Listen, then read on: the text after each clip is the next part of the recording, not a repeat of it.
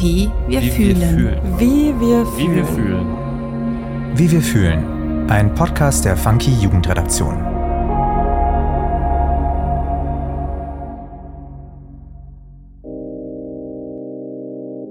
Hi, ich bin Nina und du hörst den neuen Funky Podcast Wie wir fühlen.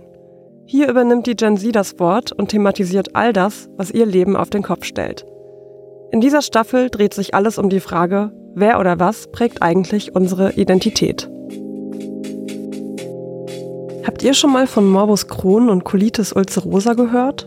Also ich vor dieser Folge auch nicht besonders häufig.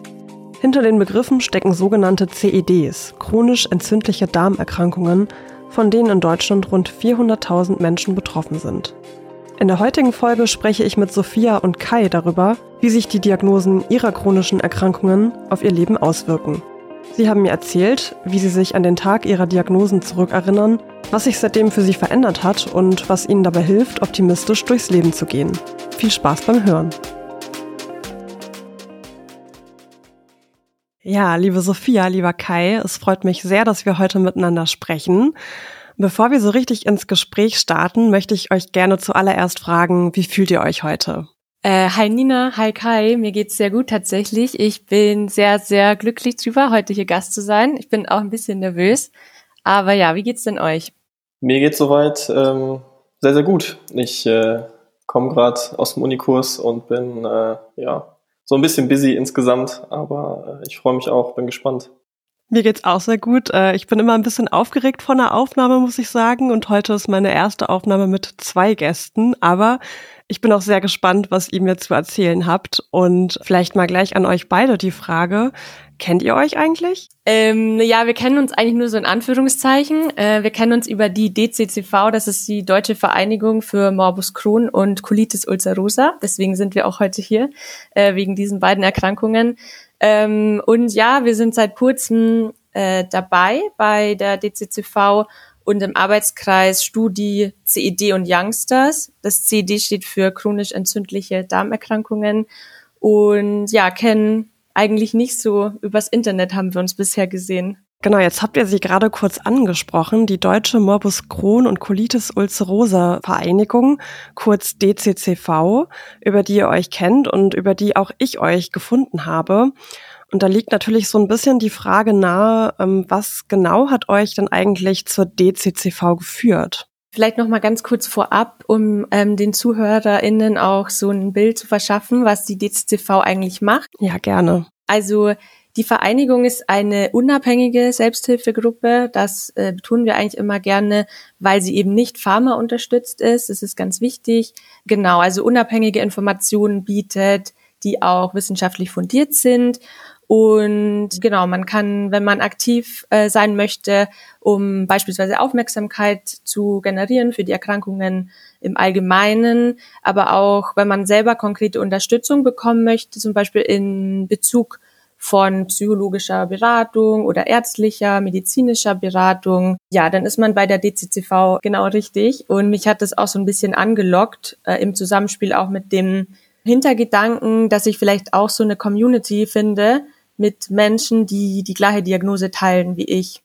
Ja, bei mir war es halt so, dass ich, es ist schon zwei, drei, vier Jahre her, glaube ich, da hatte ich mal so ein bisschen Probleme mit der Krankenkasse und ähm, der Erstattung von meiner Therapieform, weil die ein bisschen außergewöhnlicher ist. Und dann sind wir, glaube ich, im Zuge der Recherchearbeit, wo wir uns einfach informiert haben, meine Eltern und ich, ähm, sind wir auf die DCCV aufmerksam geworden. Und ja, im Laufe des Prozesses habe ich mich dann beschäftigt, ähm, vielleicht auch mal Mitglied zu werden, ähm, bis ich das dann schlussendlich vor einem Jahr auch gemacht habe. Also ich bin jetzt seit einem Jahr Mitglied und ja, habe dann auch so ein bisschen äh, durch mein Umfeld äh, mehrere Leute haben mir gesagt, so guck mal, wie gut es dir eigentlich geht, wie gut du die Krankheit in den Griff bekommen hast, vielleicht kannst du anderen Menschen ja auch damit helfen. Und dann habe ich mich ähm, über den Bauchredner, das ist ähm, so ein Heftchen, was alle ähm, Viertel oder halbe Jahre, weiß ich gerade gar nicht genau, ähm, uns zugesendet wird, habe ich mir das mal durchgelesen. Das ähm, war sehr, sehr spannend, auch über das äh, Thema Ernährung und äh, CED.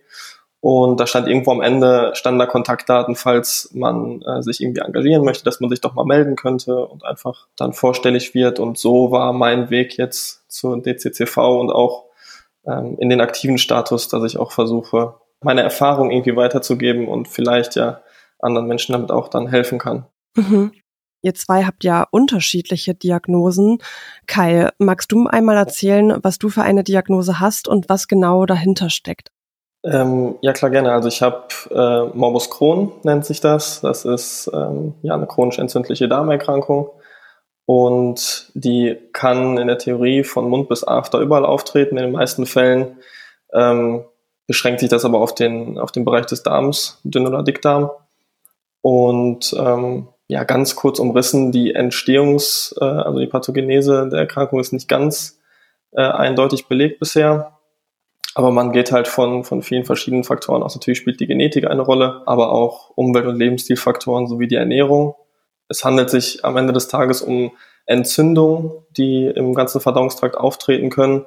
Und so die zentrale Krankheitshypothese ist, dass die intestinale Barriere, also die, die Darmschleimhaut, die Barriere im Darm, nicht vernünftig arbeitet und Krankheitserreger, Bakterien ähm, nicht raushalten kann. Und an den Stellen, wo die dann eintreten, entstehen dann Entzündungsreaktionen des Körpers. So, ich hoffe, ich habe das relativ gut zusammengefasst.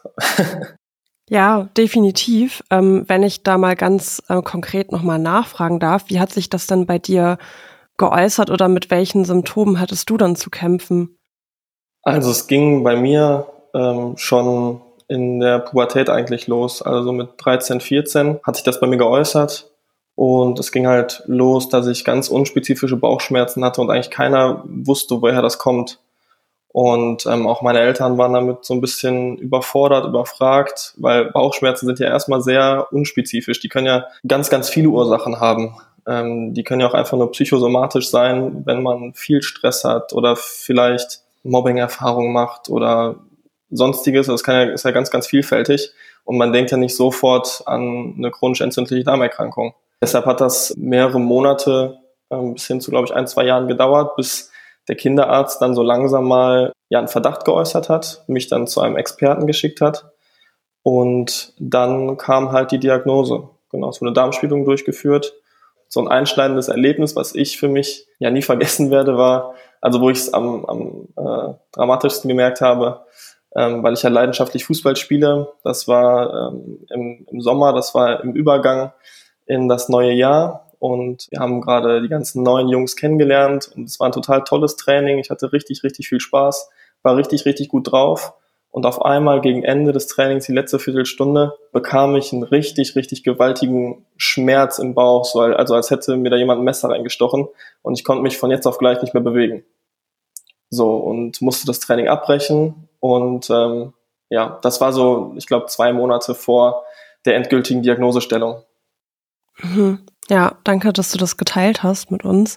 Sophia, du hast ja eine andere Diagnose als Kai. Wie sieht das denn bei dir aus? Genau, also ich habe ähm, Colitis ulcerosa und Kai hat es eigentlich schon ganz gut erklärt. Ähm, Im Unterschied zu Morbus Crohn ist es bei Colitis ulcerosa so, dass nur der Dickdarm betroffen ist. Ähm, also nur auch wieder in Anführungszeichen, weil es auch man sagt, extra intestinale Symptome gibt, also Fatigue oder Gelenkschmerzen oder ähnliches. Und ja, der Krankheitsverlauf, der beginnt eigentlich immer beim Rektum und das steigt dann quasi so kontinuierlich hoch. Also es ist auch eine Entzündung. Und ja, das kann aber bei jedem unterschiedlich sein. Es ist sehr individuell. Bei manchen ähm, ist nur das Rektum betroffen, dann spricht man von einer Proktitis. Bei manchen ähm, steigt die Entzündung bis zur linken Flexur, nennt man das. Vielleicht kann man auch mal googeln, ist ganz interessant, wie es so im Inneren des Bauches aussieht. Und ja, wenn der ganze Dickdarm betroffen ist, dann spricht man oft zum Beispiel von einer Pankolitis. Ja, beide Krankheiten sind nicht heilbar, aber sehr gut therapierbar. Ja, und es gibt auch zum Beispiel bei Colitis ulcerosa und bei Morbus Crohn auch ähm, neben der medikamentösen Therapie die Optionen, Teile vom Dickdarm, auch vom Dünndarm zu entfernen oder zum Beispiel auch die ganze Dickdarmentfernung. Dann spricht man von einer Kolektomie und dann muss man auch ein Stoma anlegen oder einen Pouch. Und ja, genau, in schweren Verläufen, aber würde ich mal sagen. Mhm. Und welche Symptome haben sich bei dir oder welche Symptome äußern sich bei dir bei deiner Diagnose? Mhm, ähm, also das Ganze hat eigentlich vor einem Jahr angefangen. Ähm, Juhu, Jubiläum. Äh, bei mir hat sich das so geäußert, bisschen anders als bei Kai, tatsächlich mit sehr starkem Durchfall und Blut im Stuhl. Auch Bauchschmerzen, also richtige Krämpfe, vor allem morgens direkt nach dem Aufwachen. Und ja, Blut im Stuhl ist ja schon so ein eher äh, brenzliches Anzeichen. Und dann dachte ich mir, muss ich vielleicht mal zum Arzt gehen. Mhm. Genau, wir reden hier ganz offen. Ähm, wenn es aber irgendwelche Sachen gibt, über die ihr ungerne sprechen wollt, dann könnt ihr das natürlich jederzeit sagen, möchte ich an der Stelle ähm, auch nochmal loswerden. Und Sophia, jetzt hattest du ja gerade schon dein äh, Jubiläum angesprochen.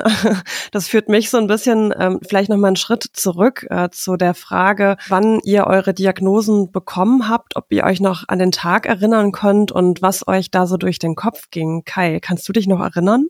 Ja, ich kann mich dran erinnern ähm, allerdings eigentlich nur so eine Situation, wie ich halt im Krankenhausbett liege und der Arzt reinkommt, uns das mitteilt und dann war das die Diagnose.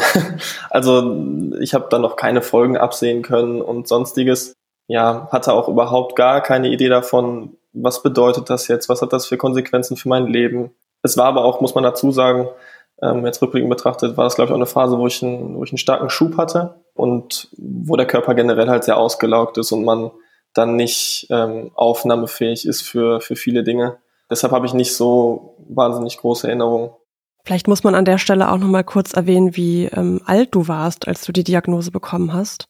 Ja, genau. Ich war ähm, 14, als ich die Diagnose bekommen habe. Also das ist jetzt schon 13 Jahre her, erstaunlicherweise. Das war auch so ein bisschen das Problem am Anfang in der ersten Phase der Therapie, als ich ähm, zwar beim Arzt war, meine Eltern immer dabei waren, ich aber selber mich überhaupt noch gar nicht mit der Erkrankung auskannte. Ich wusste nicht, wie genau ist die Krankheitsentstehung, was kann ich persönlich auch dagegen tun. Ich dachte, ich gehe zum Arzt und der macht mehr oder weniger alles für mich und dann wird alles gut. Ähm, aber so einfach ist das bei der Erkrankung nicht, weil die halt auch sehr, sehr individuell verläuft. Und da hatte ich ähm, in der ersten Phase, wo ich noch medikamentös behandelt wurde, hatte ich auch sehr, sehr große Probleme, ja, ich habe über ein Jahr lang Cortison bekommen, was dann zu Wachstumsstörungen geführt hat. Und ja, ich habe noch mit meinen Eltern auch in den letzten Tagen gesprochen darüber, weil mich das nochmal interessiert hat im Vorfeld des Podcasts, wie das damals überhaupt war, ob ich das alles richtig wahrgenommen habe. Und die haben mir auch nochmal gespiegelt, dass ich mich sozial auch sehr zurückgezogen habe. Also ich hatte halt immer den Fußball, ja, aber ansonsten, ich bin von der Schule nach Hause, war in meinem Zimmer und dann bin ich zum Training gefahren. Und äh, viel mehr soziale Kontakte waren, waren nicht möglich, waren nicht drin, wollte ich auch nicht. Und ähm, wie gesagt, meine Eltern haben das so geschildert, dass ich mich wirklich ähm, zurückgezogen habe und die sich auch sehr, sehr große Sorgen gemacht haben. Ich meine, natürlich wird die Krankheit da eine Rolle spielen. Es kann aber auch generell ein normaler Entwicklungsprozess gewesen sein. Ich will das jetzt nicht nur alles auf die Krankheit schieben, aber das wird bestimmt auch eine Rolle gespielt haben, weil ich mich natürlich aufgrund der Schmerzen ähm, auch einfach nicht gut gefühlt habe. Das ist, glaube ich, eine relativ normale Reaktion, auch dass man sich dann so ein bisschen zurückzieht. Aber ja, da muss man dann was gegen tun. Und in erster Linie muss man halt versuchen, die Krankheit irgendwie in den Griff zu bekommen, was dann zum Glück in den folgenden Jahren mir dann gelungen ist. Mhm. Ja, absolut verständlich, ähm, deine Reaktion, vor allen Dingen in dem Alter, finde ich. Ähm, Sophia, wie war das denn bei dir? Bei dir ist es ja noch nicht ganz so lange her wie bei Kai. Ich finde es eigentlich ganz interessant, dass wir heute beide hier sind, weil wir die Diagnosen quasi in verschiedenen Abschnitten unseres Lebens bekommen haben. Also ich bin ja eigentlich schon erwachsen ähm, und Kai war halt noch so zwischen Kindheit und Pubertät irgendwie. Und ich glaube, dass der, der drastische Unterschied wahrscheinlich darin liegt, dass äh, ja ich vielleicht das so ein bisschen besser akzeptieren konnte. Vielleicht ähm, korrigiere mich gerne, wenn das jetzt falsch ist. Also ich kann mich eigentlich noch sehr genau an den Tag der Diagnose erinnern. Ich ja hatte halt eine Darmspiegelung. Äh, ganz kurz ist es auch gar nicht schlimm, ähm, weil finde ich vielleicht noch mal zu sagen den ZuhörerInnen, ähm, man schläft da und träumt ganz schön und dann ist auch alles schon wieder vorbei weil viele haben, glaube ich, auch so ein bisschen Angst, diesen Schritt ähm, zu wagen und zum Gastroenterologen zu gehen und oh je, eine Darmspiegelung. Ähm, genau, also das ist wirklich gar nicht schlimm. Und ja, ich hatte tatsächlich, man soll ja Symptome nicht googeln, aber ich habe tatsächlich ja davor schon meine Symptome so ein bisschen gegoogelt und dann kam immer wieder ja Morbus Crohn, Colitis ulcerosa, eins der beiden. Und ähm, ja, mein Arzt konnte eigentlich auch direkt nach der Spiegelung ziemlich sicher sagen, dass es wahrscheinlich eine Colitis ulcerosa ist. Man muss dann noch ähm, von den Biopsien Proben ins Labor auch schicken, um das nochmal ganz genau zu bestätigen. Aber er meinte, er kann, konnte das eigentlich schon sehr deutlich sehen.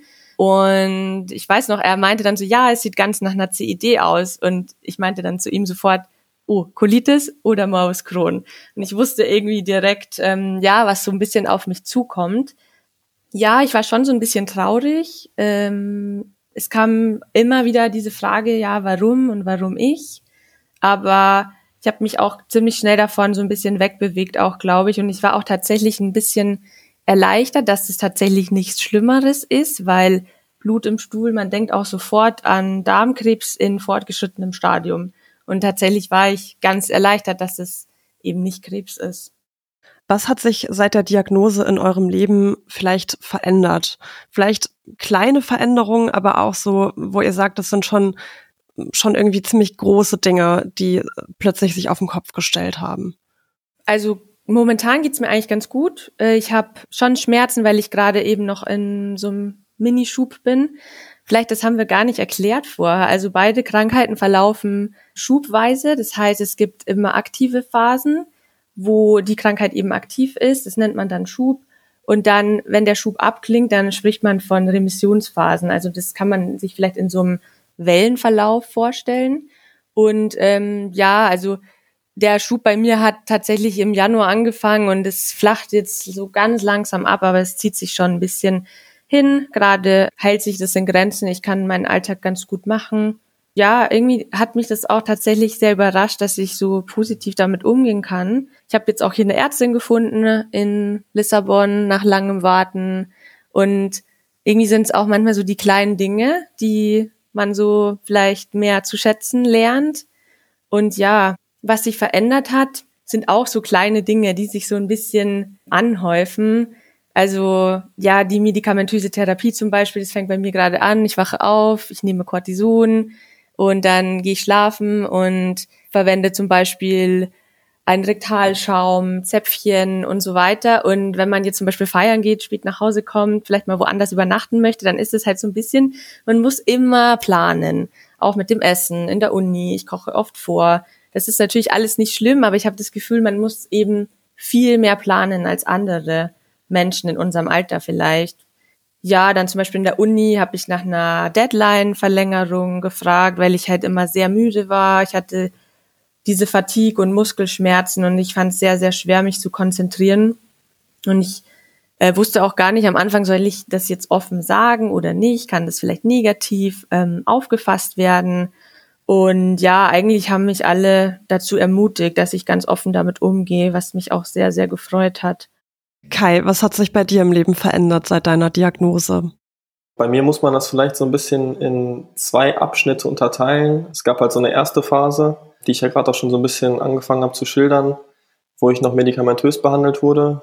Und ähm, in der Phase, wie ich schon gerade gesagt habe, ich habe mich sozial zurückgezogen. Ähm, ist ja auch so die Phase mit 14, 15, 16. Gehen die ersten Freunde vielleicht schon auf die ersten Partys, machen mal so ein paar andere Dinge. Und in dieser Findungsphase, die ganzen Geschichten konnte ich halt nicht mitmachen. Ja, und das war so für mich, glaube ich, die größte Einschränkung. Plus natürlich die Schmerzen. Ich kann mich auch an Situationen erinnern, wo ich teilweise ähm, Klassenarbeiten nicht richtig beenden konnte, weil ich äh, so große Schmerzen hatte. Die Kommunikation mit den Lehrern war auch schwierig, weil ich nicht so offen kommuniziert habe. Also ich glaube, es wurde von meinen Eltern kommuniziert, ähm, dass die Erkrankung besteht, aber die Lehrer wussten nicht wirklich Bescheid, was, äh, was hat das für Folgen. Und wenn du im Unterricht von einer Dreiviertelstunde, eine Viertelstunde oder 20 Minuten auf der Toilette sitzt, dann hatte ich oftmals das Gefühl, dass so unterschwellig manch ein Lehrer, vielleicht auch ein paar Mitschüler von mir dachten, ich äh, wollte jetzt den Unterricht schwänzen. Aber am Ende des Tages saß ich einfach nur auf Toilette und hatte höllische Schmerzen. Und ähm, das sind so soziale Faktoren, die man halt nicht unbedingt beeinflussen kann wenn die Menschen über die ganze Erkrankung nicht Bescheid wissen. wenn man vor allen Dingen selber nicht darüber Bescheid weiß. Ich wusste ja selber nicht, wie soll ich das kommunizieren. Das waren die größten Einschränkungen. Plus ähm, die Tatsache, dass ich in meinem, meinem Sport, den ich so liebe, ich glaube, es gab kaum ein Training, was ich mal voll, voll durchziehen konnte. Und ja, das sind Sachen gewesen, die für mich sehr, sehr schlimm waren. Auch die körperliche Entwicklung, die ja sehr stagniert hat. Und dann, wie gesagt, der zweite Teil, als ich dann den Arzt nach zweieinhalb Jahren gewechselt habe, um mir eine Zweitmeinung erstmal nur einzuholen. Da ging es dann erstmal so richtig los, dass ich mich auch selber mit der Krankheit beschäftigt habe. Ich bin ihm bis heute sehr, sehr dankbar, dass er sich die Zeit genommen hat. Ähm, er hat wirklich, ich glaube, über eine Stunde mir erklärt, wie überhaupt die Krankheit funktioniert, wo sie herkommt, was es äh, für Problematiken gibt, was es für Symptome gibt. Und ähm, dann habe ich erstmal so verstanden, welche Prozesse im Körper ablaufen, hatte so eine grobe Idee. Und im zweiten Schritt hat er dann gesagt, ähm, ganz klar, es gibt zwei Optionen. Entweder ähm, wir geben dir jetzt ein richtig starkes Medikament, um halt irgendeine Reaktion deines Körpers mal zu erreichen, weil bis dahin ist nicht, hat sich nicht viel gebessert, nicht viel verändert an den äh, Entzündungsparametern. Und die zweite Option war eine Ernährungstherapie. Und da habe ich dann gesagt, was gibt es da denn für Probleme oder Nebenwirkungen? Und man muss vielleicht noch dazu sagen, in der Regel werden äh, Immunsuppressiva gegeben ähm, wodurch natürlich das ganze Immunsystem äh, geschwächt wird und äh, ja, logischerweise ist der Körper dann anfällig für alle möglichen anderen Infekte und ähm, ja, plus noch andere Nebenwirkungen. Und bei der Ernährungstherapie hatte der Arzt mir dann gesagt, also da gibt's eigentlich keine große Einschränkung, außer dass ich nichts Normales essen kann und mich halt nur von Trinknahrung ernähren muss. Und ähm, mir war das aber in dem Moment total egal, dass ich gesagt habe, lass uns das auf jeden Fall ausprobieren. Wo, was habe ich zu verlieren? Es kann mir ja nur besser gehen. Und die Möglichkeit nach dem Versuch mit der Trinknahrungstherapie hätte ich immer wieder auch Medikamente nehmen können. Das wäre, also da hätte ich immer wieder umschwenken können. Deshalb habe ich mir gedacht, so versuch's auf jeden Fall. Und ähm, ja, das war dann quasi der Startschuss für, für eine äh, ja, tolle Entwicklung, also was, was so Schmerzen und Probleme anbelangt, weil seither habe ich mich dann auch körperlich angefangen weiterzuentwickeln. Ich habe über den Sport auch wieder mehr soziale Kontakte pflegen können, weil einfach die, ähm, die Probleme nicht mehr da waren und ich einfach nicht mehr so viele Schmerzen hatte. Ja, die einzige Einschränkung, die sich dadurch halt ergeben hat, ist, dass ich sehr, sehr wenig normal essen kann. Ähm, also bis heute, ich esse ähm, ja in der Regel einmal die Woche plus minus ähm, was Normales, in Anführungszeichen.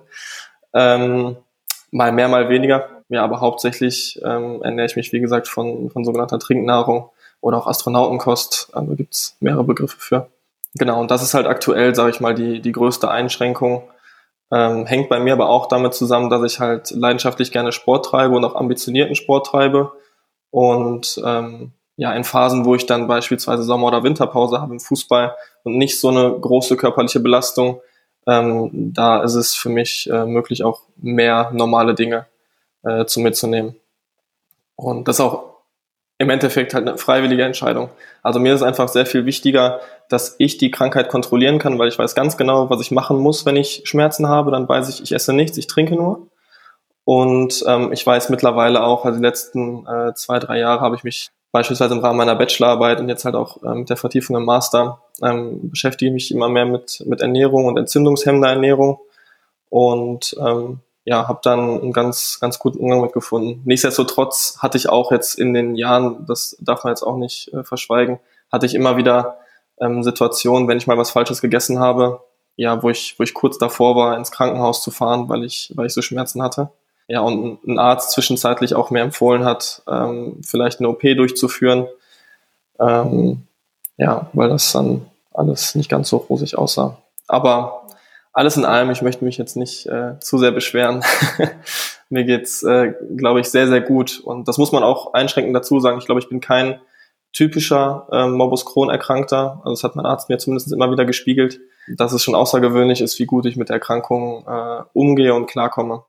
Ja, um darauf äh, Bezug zu nehmen, Kai, was du gerade so erzählt hast, ich finde das irgendwie total beeindruckend, dass du sagst, naja, Nebenwirkungen nicht unbedingt, nur eben die Einschränkung, dass ich nicht mehr so richtig normal essen kann, weil ich jetzt, also ich meine, als, ich sag mal, gesunde Person finde ich das eine unglaublich krasse Einschränkung, ehrlich gesagt. Oder, oder denke mir, dass wahrscheinlich sehr viele Menschen das als was total ähm, Riesiges empfinden würden, wenn man jetzt nichts mehr Normales, sondern nur Trinknahrung zu sich nehmen kann. Aber so wie du das geschildert hast, ähm, finde ich das sehr beeindruckend und macht aber auch total Sinn, dass man sagt, naja, ähm, wenn ich dafür ein schmerzfreieres Leben führen kann, dann ist es mir das auf jeden Fall wert. Und man muss dazu aber auch noch sagen, ähm, Essen gewinnt wieder unheimlich an Bedeutung. Also wenn ich dann was essen kann, dann ja, zelebriere ich das in der Regel auch sehr und freue mich da halt drauf und genieße das. So, ob es jetzt ähm, ein Gang in ein Restaurant ist oder ähm, wenn ich mal, mal koche oder so, dann ähm, ja, wie ich schon gesagt habe, dann nehme ich mir die Zeit mit äh, meinen Freunden oder meiner Freundin und ähm, ja, versuche das in vollen Zügen einfach zu genießen, jeden Moment, den ich dann essen kann. ähm, vielleicht ganz kurz, ich ähm, im Gegensatz zu Kai jetzt, ich kann mich eigentlich relativ normal ähm, ernähren, ähm, aber ich habe auch so ein bisschen gemerkt, wie sehr äh, die Gesellschaft halt über Essen gehen und was trinken gehen in Kontakt bleibt und ich habe dann am Anfang oft gemerkt, ja, okay, hm, ich kann halt jetzt nicht in die Pizzeria mitgehen oder ich gehe dann halt mit und ich schaue dann den Leuten beim Essen zu. Oder auch, ja, was Alkohol eigentlich für einen hohen Stellenwert bei uns in der Gesellschaft hat. Wenn man dann irgendwie nichts trinkt, dann kriegt man irgendwie oft einen blöden Kommentar auch von den Kellnern. Ich glaube, dass es wichtig ist, dass man eben Freunde hat, die das auch akzeptieren äh, aber das war am Anfang so ein bisschen schwierig, gerade ja mit diesen ständigen Einladungen und ja, wir gehen dahin, wir gehen hierhin und wollen wir was trinken gehen. Und ich habe halt oft abgesagt dann. Ja, das kann ich auch bestätigen. Das ist ähm, manchmal sehr, sehr hart, wenn man dann daneben sitzt und halt nichts essen kann. Also häufiger, also wir haben eine relativ große Familie und auch viele Familienfeste samstags mal. Und da war es dann ganz häufig, dass ich den ganzen Tag, es dann mit Kaffee und Kuchen losging, über ein leckeres Abendessen, ähm, plus die Käseplatte am Ende, da konnte ich dann wirklich nichts von essen. Und ähm, ja, aber da ist dann halt auch die Kommunikation am wichtigsten, dass äh, alle da Bescheid wissen und im, äh, ja, im sicheren Umfeld geht das alles. Ist halt immer schwierig, wenn man dann neue Leute kennenlernt und das dann erst nochmal erklären muss. Ähm, ja, aber ich habe es jetzt noch nie erlebt, dass da jemand kein Verständnis für hatte. Mhm. Das ist cool. Ja, wollte ich gerade fragen, weil ich finde, bei dem, was ihr eben so bisher erzählt habt, klingt ja auch so ein bisschen durch, so das Thema Kommunikation. Sage ich das jetzt zum Beispiel den Profs an der Uni oder teile ich das jetzt in der Schule den LehrerInnen mit? Und so wie ich das von euch irgendwie so wahrnehme, filtere ich daraus so ein bisschen das mitzuteilen oder da damit offen umzugehen und ähm, dass man darüber dann auch meistens Verständnis oder auch Akzeptanz erfährt und so wahrscheinlich dann auch, wenn es um gemeinsame Essen oder genau, Freizeitgestaltung geht. Das finde ich cool, dass ihr da so offen damit umgeht. Was mich auch so ein bisschen zu meiner nächsten Frage bringt.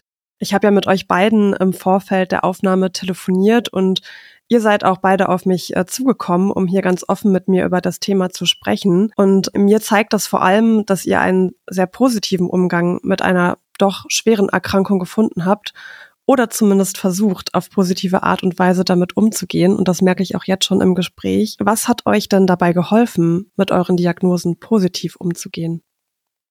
Mir hat vor allen Dingen der Sport geholfen, plus die Tatsache, ähm, dass ich mich halt irgendwann angefangen habe, mit der Erkrankung auseinanderzusetzen und meinen eigenen Körper, also ich bin am Ende des Tages, glaube ich, der Experte meines eigenen Körpers geworden und weiß, was mir gut tut und weiß, was mir schlecht tut und diese Kombination ja aus Disziplin, aus dem, was man quasi investiert, ähm, ja, plus mein Hobby einfach, was mir, was mir sehr, sehr viel gibt.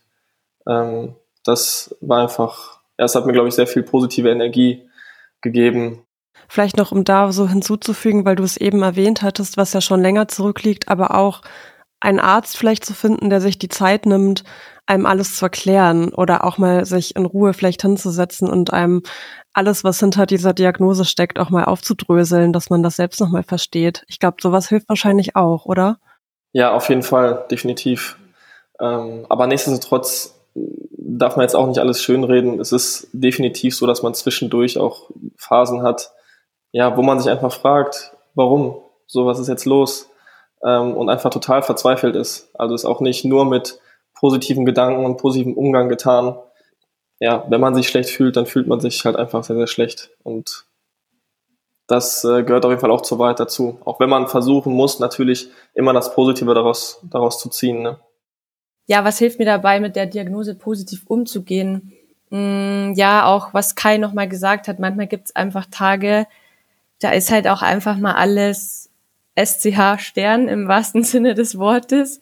Ähm, und da gibt's auch Tage, da, ja, da weint man halt einfach und es geht einem schlecht, aber ich versuche es tatsächlich, ähm, so diese Einschränkungen, ich versuche mich so ein bisschen davon zu distanzieren und vielleicht einfach zu akzeptieren, dass es so eine neue Lebensrealität ist. Ähm, und ja, am Anfang hat mir, ich habe es ja vorher schon gesagt, dass ich gegoogelt habe und ähm, der zweite Schritt war dann so, ähm, auf Social Media zu gehen und zu schauen, gibt es vielleicht Influencer, die ihre Erfahrungen teilen.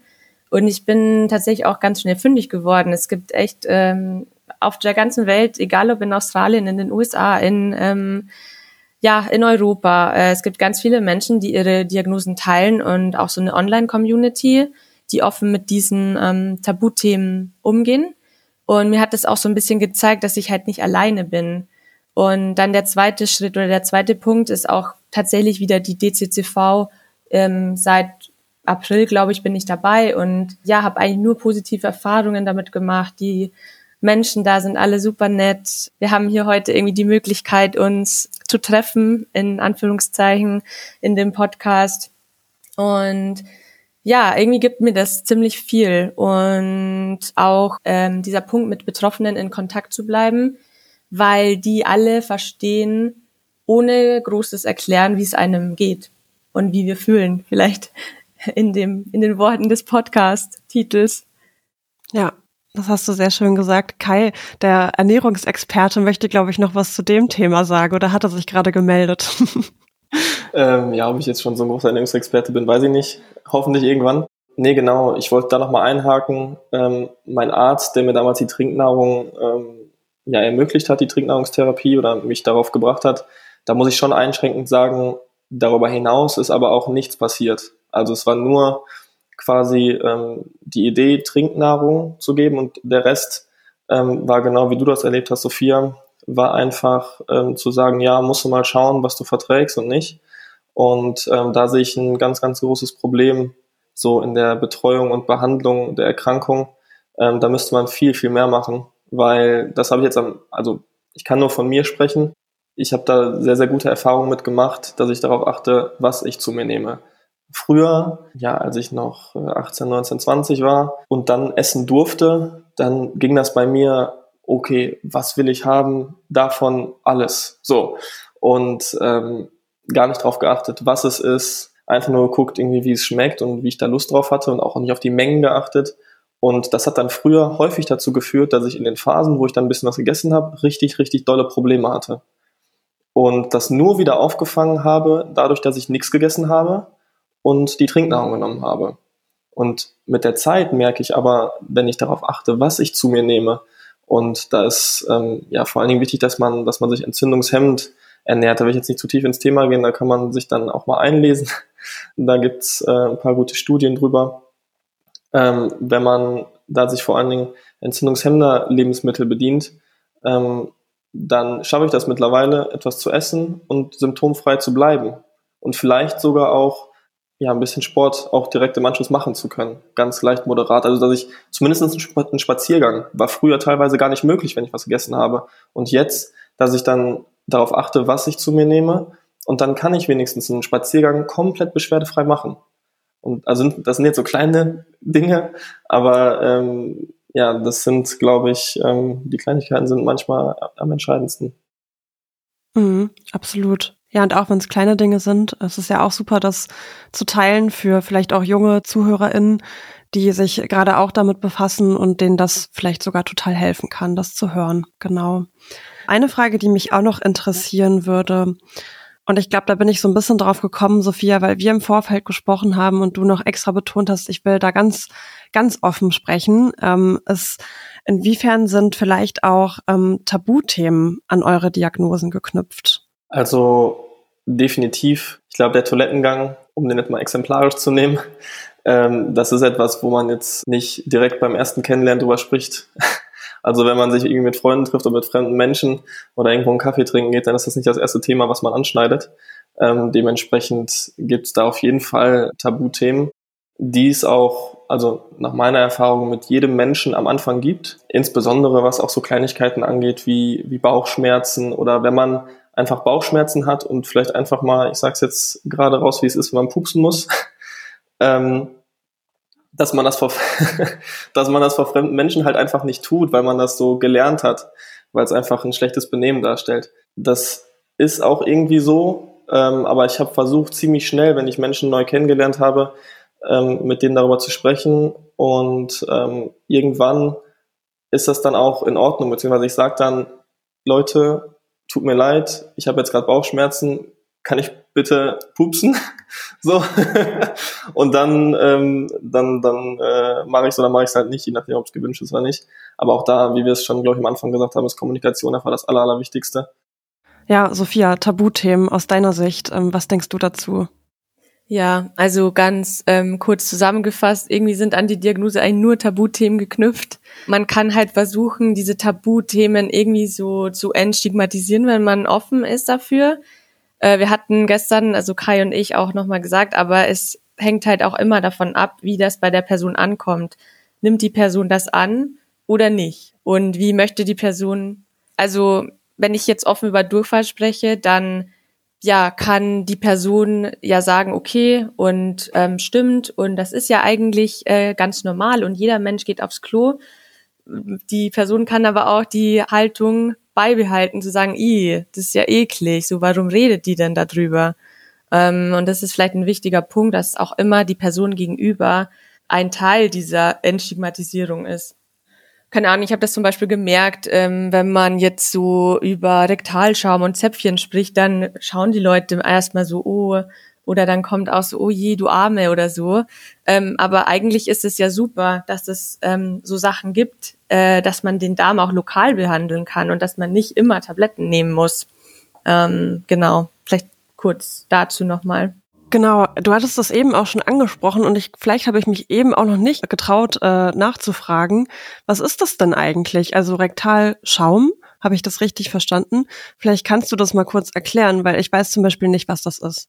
Mhm, genau, also da gibt es zwei Präparate eigentlich. Ähm, eins ist mit dem Wirkstoff Mesalazin. Das ist eigentlich so das äh, Medikament bei Colitis ulcerosa. Ich weiß jetzt nicht genau, ob es bei Morbus Crohn auch so sehr verwendet wird. Genau, und das gibt's eben in Zäppchenform, in so Granulatform. Ähm, das nimmt man dann auch ähm, quasi äh, oral ein und ähm, ja, rektal eben wie gesagt Zäpfchen und so ein Schaum. Vielen Dank für die Erläuterung. Jetzt weiß ich auf jeden Fall mehr. ich glaube, wir haben es gerade schon so ein bisschen äh, hier gemeinsam auch gemacht, aber ich wollte euch nochmal konkret danach fragen, habt ihr Ideen, wie man mit diesen Tabus brechen kann? Also klar, wir sprechen darüber und vielleicht ist das eines der wichtigsten Dinge. Ähm, vielleicht fällt euch gerade noch was ein, ähm, wie man irgendwie mehr dazu beitragen kann, dass es eben kein Tabu mehr ist, darüber zu sprechen ja offen drüber sprechen, vielleicht den Austausch mit anderen Betroffenen treten, ähm, Leute zu motivieren, dass sie vielleicht an Veranstaltungen teilnehmen. Manchmal gibt es ja auch Vorträge. Ähm, ja, äh, ich kann auch die DCCV nochmal empfehlen und ja, einfach drüber reden. Ich muss das genauso beantworten wie du eigentlich. Also es ist äh, sehr, sehr schwierig, aber ich glaube, am Ende des Tages ist äh, das Wichtigste, wie du das auch geschildert hast, ähm, die Kommunikation. Also Kommunikation geht einfach über, über alles und einfach offen drüber sprechen. Und ähm, auch die eigenen ja, Bedürfnisse, Probleme, weil die ja oft unsichtbar sind bei unseren Erkrankungen. Man sieht uns das ja nicht an, dass wir irgendwelche Probleme haben. Ähm, das einfach verbalisieren, damit die Menschen auch verstehen, warum man beispielsweise vielleicht am Tisch oder so oder in der Gesellschaft einfach mal ganz ruhig in der Ecke sitzt oder am Tisch sitzt und sich gerade am Gespräch nicht beteiligen kann. Das hat manchmal gar nichts damit zu tun, dass man kein Interesse oder sonst was hat. Manchmal hat man einfach nur Schmerzen. Und wenn man das aber nicht kommuniziert, dann ist das für andere vielleicht auch schwer nachzuvollziehen und äh, zu empfinden. Deshalb ähm, ja, ist Kommunikation, glaube ich, so das, äh, das Aller, Allerwichtigste. Absolut, ja, das denke ich auch. Hast du nochmal schön veranschaulicht auch mit der Situation. Ähm, vielleicht auch nochmal da so ein bisschen weiter gefragt, etwas weggegangen von diesen Tabuthemen, aber jetzt ist ja unsere Hörerinnenschaft eine recht junge. Ähm, habt ihr vielleicht Tipps für junge Menschen, wie sie einen Umgang mit ihrer chronischen Erkrankung finden können? Also vielleicht, ähm, ich glaube, das Thema Akzeptanz ist irgendwie ganz wichtig. Ähm, ja, man kann halt irgendwie traurig in der Ecke sitzen, was auch manchmal okay ist, aber ich habe wirklich versucht, mich nicht einzusperren. Ähm, rausgehen, einfach versuchen, das zu machen, was man vorher gemacht hat, auch wenn nicht vielleicht mit der gleichen Intensität erstmal, dann nochmal, nochmal in Austausch treten, offen darüber sprechen. Und ja, mir hat das auch so ein bisschen so ein Gefühl von Stärke gegeben, mich auch, ähm, wenn man eben auch die Kraft hat, dass man sich aktiv engagieren kann in Organisationen. Da gibt's ja sehr viele ähm, Organisationen von den verschiedensten chronischen Erkrankungen, würde ich mal sagen. Und wenn man die Energie hat, es gibt viele Menschen, die haben sie nicht, dann äh, finde ich es wichtig, dass man sich vielleicht ja einsetzt. Und tatsächlich hat mir das auch sehr, sehr weitergeholfen. Was, glaube ich, das Aller, Allerwichtigste ist, ist äh, Informationen zu sammeln und ähm, sich mit der Krankheit auszukennen. Weil die Ärzte, die können Tipps und Hinweise geben, aber die können nicht in den eigenen Körper hineinschauen. Und ich glaube, das bezieht sich jetzt nicht nur auf chronisch entzündliche Darmerkrankungen, sondern generell jede Erkrankung ist immer sehr, sehr individuell. Und das Wichtigste ist, dass man sich selber ähm, mit der gesamten Erkrankung und vor allem auch mit dem eigenen Körper, mit dem eigenen Leben ähm, auseinandersetzt, reflektiert und ähm, ja, wir haben mal die Möglichkeit heutzutage, es gibt zig Bücher und Publikationen, ähm, die Zeit muss man sich nehmen und die Krankheit vielleicht nicht immer als Krankheit sehen, auch wenn es manchmal schwerfällt, sondern als Aufgabe, als Lebensaufgabe, weil das ähm, Wichtigste ist, dass man halt äh, das Beste draus macht und dass man da einen sehr, sehr guten Umgang mit findet. Und ähm, da ist halt ein sehr, sehr hohes Maß auch an Eigenverantwortung gefragt. Wenn es einem aber schlecht geht und man ähm, selbst nicht die Energie besitzt, was völlig normal ist, was wir auch schon mal des Öfteren erlebt haben, dass wir einfach selber überfordert sind, dann ist es ähm, ganz, ganz wichtig, sich ähm, entweder an Familie oder Freunde zu wenden oder aber an äh, Organisationen wie beispielsweise die DCCV, ähm, aber ich glaube, da gibt es auch für andere chronische Erkrankungen Anlaufstellen.